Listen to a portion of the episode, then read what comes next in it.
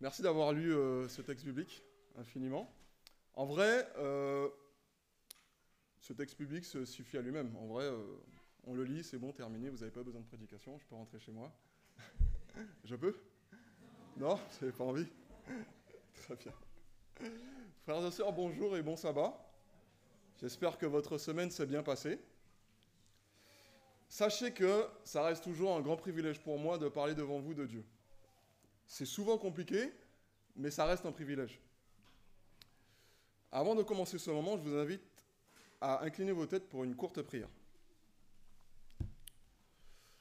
Seigneur Dieu notre Père, je voudrais te remercier pour ce privilège que tu m'accordes de pouvoir parler à ton peuple. Que ton Saint-Esprit nous guide durant ce moment. Amen.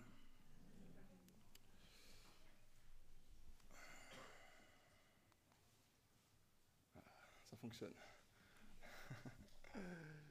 La Bible dit dans Éphésiens 2, 8 à 10, Car c'est par la grâce que vous êtes sauvés, par le moyen de la foi, et cela ne vient pas de vous, c'est le don de Dieu. Si je vous dis donc que nous sommes justifiés par notre foi en Christ, que me répondez-vous? Vous êtes d'accord? Très bien.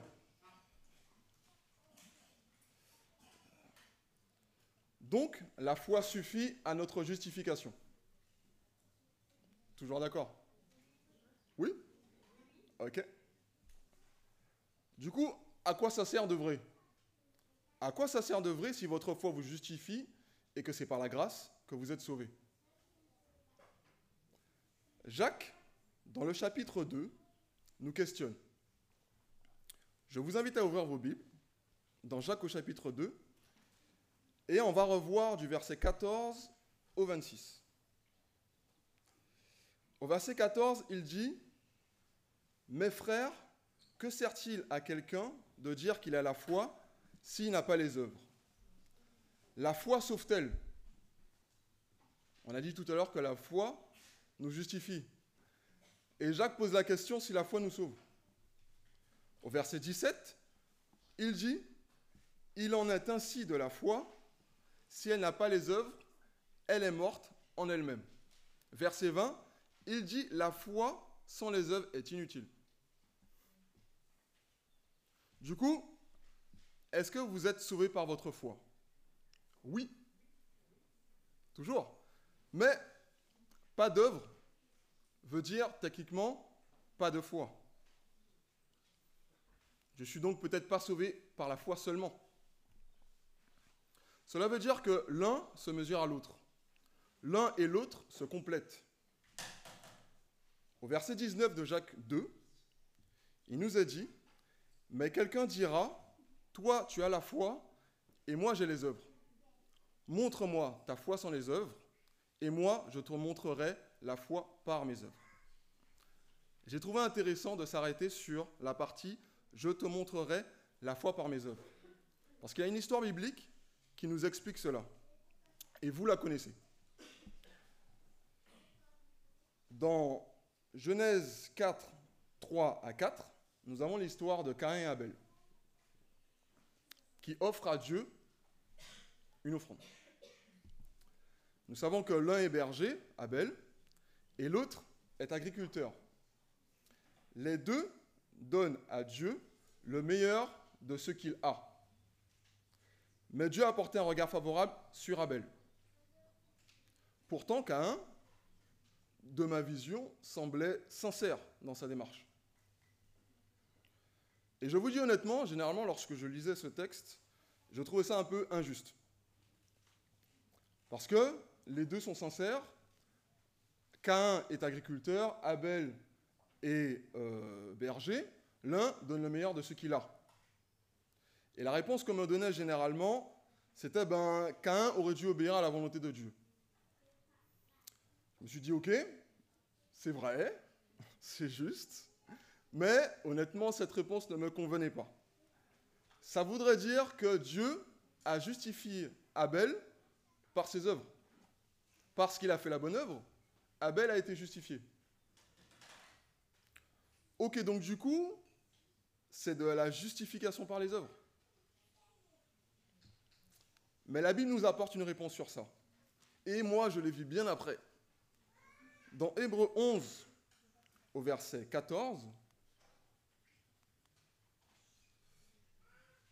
Hébreu 11 au verset 14 nous dit, c'est par la foi qu'Abel offrit à Dieu un sacrifice plus excellent que celui de Caïn. C'est par elle qu'il fut déclaré juste, Dieu approuvant ses offrandes. Du coup, Abel a été déclaré juste par sa foi. Et ça veut dire en même temps que Caïn ne croyait pas en Dieu. Caïn n'avait pas foi en Dieu. Ou du moins, il savait que Dieu existait, mais il ne, le connaissait pas. Revenons à Jacques 2, verset 19.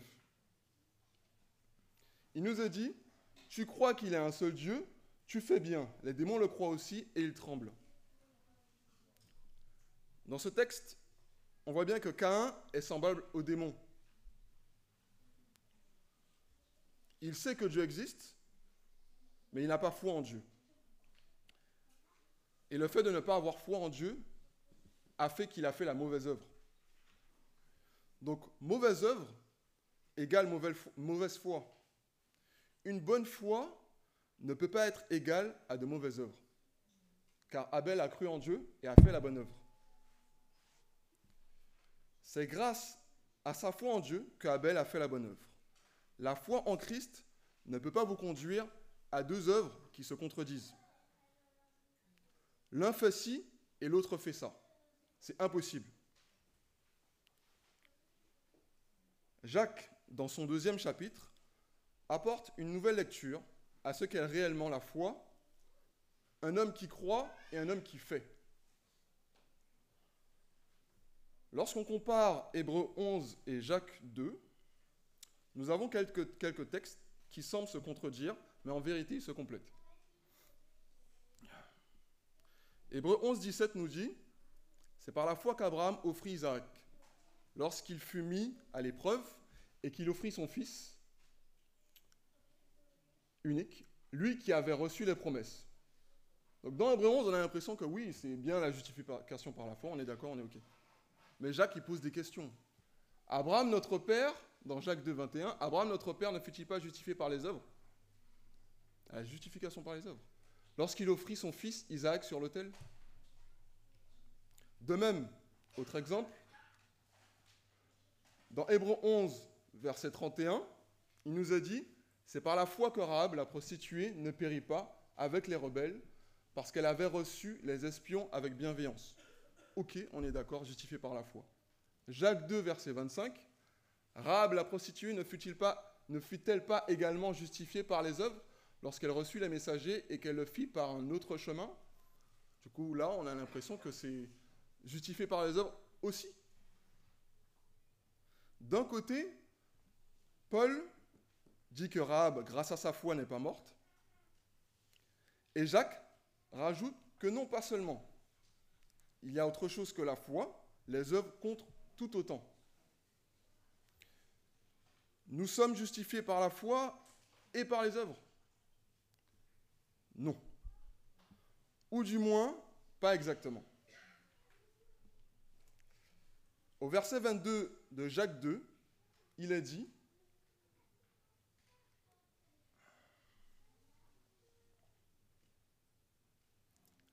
Tu vois que la foi agissait avec ses œuvres et que par les œuvres, la foi fut rendue parfaite.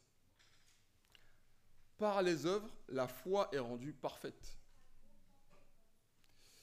Alors prenons un exemple. J'ai fait un petit schéma. Je ne sais pas si c'est parlant. en fait, nous avons un puzzle en forme de cœur qui représente la foi. Chaque pièce de ce puzzle représente les œuvres. Donc chaque pièce de ce puzzle compose notre puzzle en entier. Si nous enlevons les œuvres, ce puzzle n'est pas complet. L'œuvre rend parfaite la foi. J'ai pris un puzzle parce que dans un puzzle, chaque pièce est à sa place.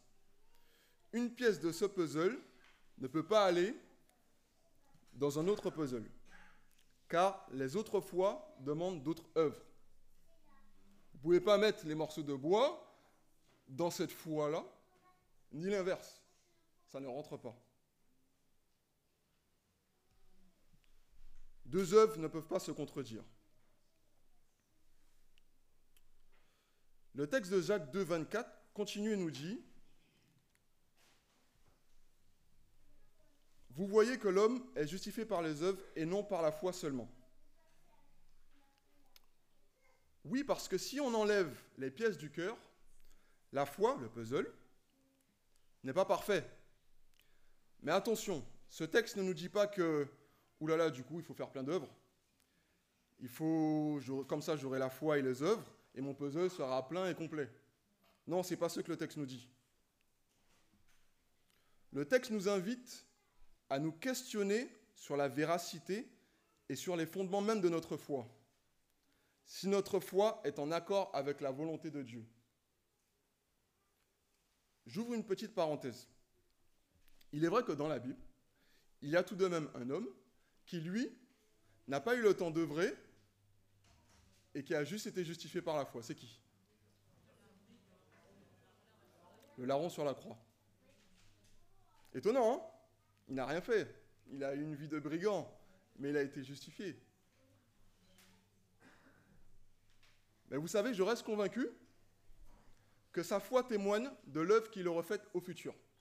Si cet homme était en vie, il aurait œuvré totalement pour Jésus.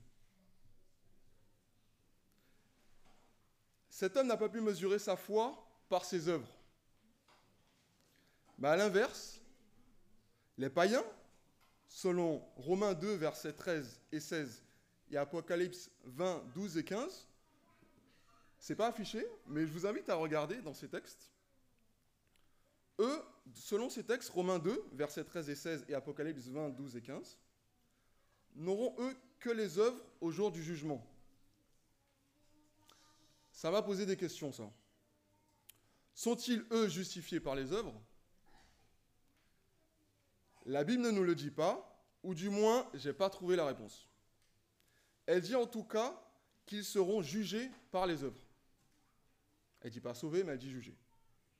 Et honnêtement, lorsque vous lisez ces, deux textes, c'est pas si simple à comprendre. Je laisse la question en suspens car je n'ai pas la réponse. Je n'ai pas de réponse à vous donner. J'ai essayé de trouver, mais je ne voulais pas vous dire de bêtises. Donc j'ai abandonné. Mais c'est vrai que lorsqu'on compare ces deux situations, le larron, par la foi, et les païens par les œuvres. Cela me fait penser au verset 19 de Jacques. Le verset 19 nous dit, Montre-moi ta foi sans les œuvres, et moi je te montrerai la foi par mes œuvres. Ta foi sans les œuvres, le larron, ma foi par les œuvres, les païens, c'est une question. Je ferme la parenthèse.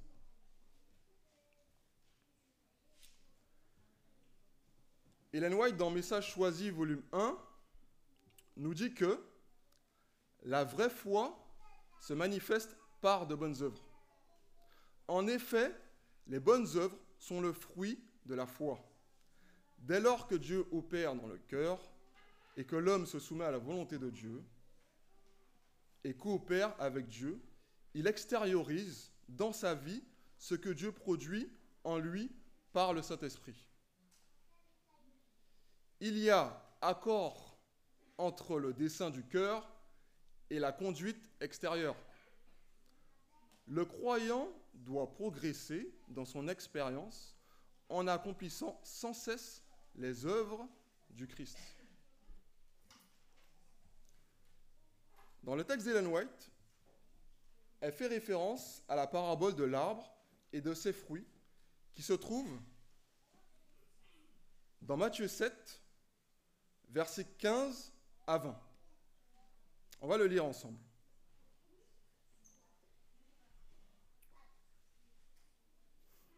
C'est bon, vous l'avez? Il ne sera pas affiché au complet.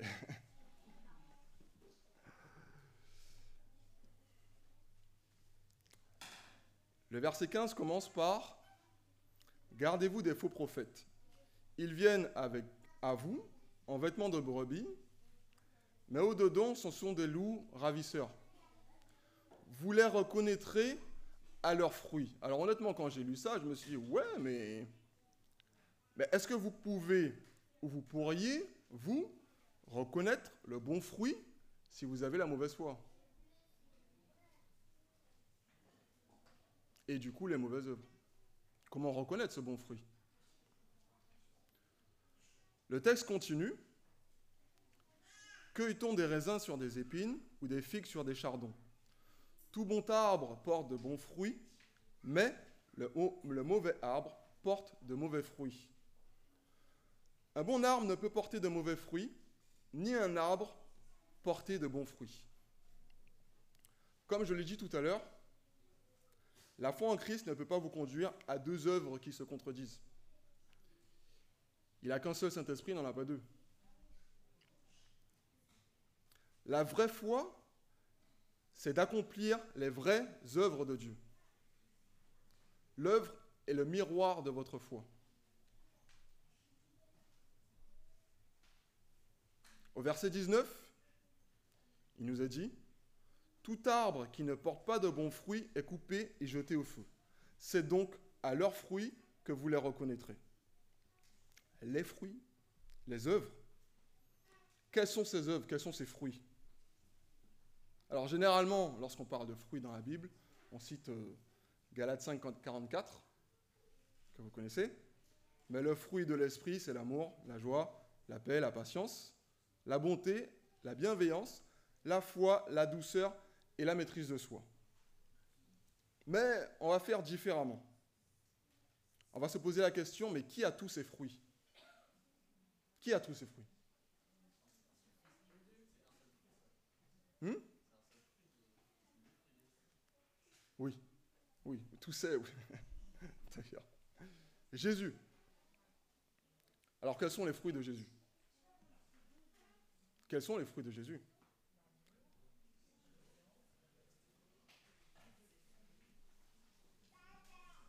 C'est effectivement tout Galates 5, verset 44. Je suis d'accord avec vous. Hein. Mais là, je fais appel à votre point de vue personnel lorsque vous lisez l'histoire de Jésus.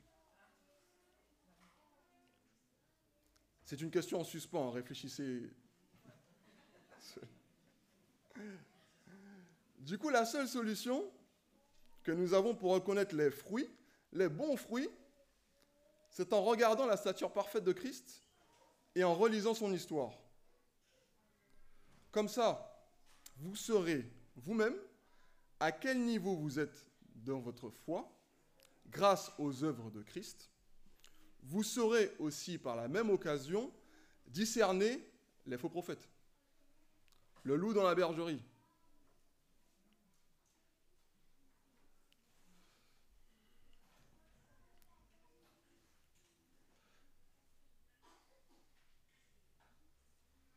Ce message n'est pas long, mais je vais conclure par un dernier texte biblique qui se trouve dans 1 Jean 3, 11 à 18. Euh, il n'est pas affiché non plus. Vous l'avez? C'est bon?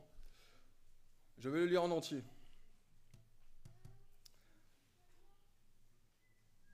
Ah, quoique, est-ce que quelqu'un peut le lire? On va le diviser. On va faire. Euh, est-ce que quelqu'un peut lire du verset 11 à 13, 11 à 14, et une autre personne du verset 15 à 18 Ouais. Mathieu, est-ce que. je te donne un micro.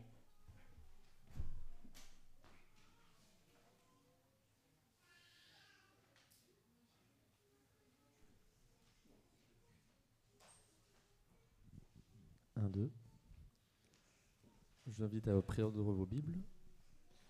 Verset 11. En effet, voici le message que vous avez entendu depuis le début. Aimons-nous les uns les autres. Ne faisons pas comme Cain. Il appartenait au mauvais et il a tué son frère. Pourquoi est-ce qu'il l'a tué? Parce que les actions de Cain étaient mauvaises et celles de son frère étaient justes. Frères et sœurs chrétiens, le monde vous déteste. Ne soyez pas surpris de cela. Mais nous, nous avons de l'amour les uns pour les autres. C'est pourquoi, nous le savons, autrefois nous étions morts. Mais maintenant, nous sommes entrés dans la vie. En effet, celui qui n'aime pas reste dans la mort. Merci Mathieu. Une deuxième personne pour lire le reste, du verset 16 au 18. Michael.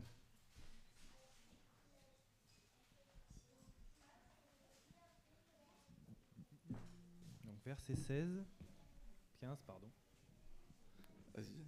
Euh, au 16, 18, ouais. 16, 18. 1 Jean 3, 11, euh, 16, 18. Voici comment nous avons connu l'amour. Christ a donné sa vie pour nous. Nous aussi, nous devons donner notre vie pour les frères et sœurs. Si quelqu'un qui possède les biens de ce monde voit son frère dans le besoin et lui ferme son cœur, comment l'amour de Dieu peut-il demeurer en lui? Petits enfants, n'aimons pas en parole et avec la langue, mais en acte et avec vérité. Amen.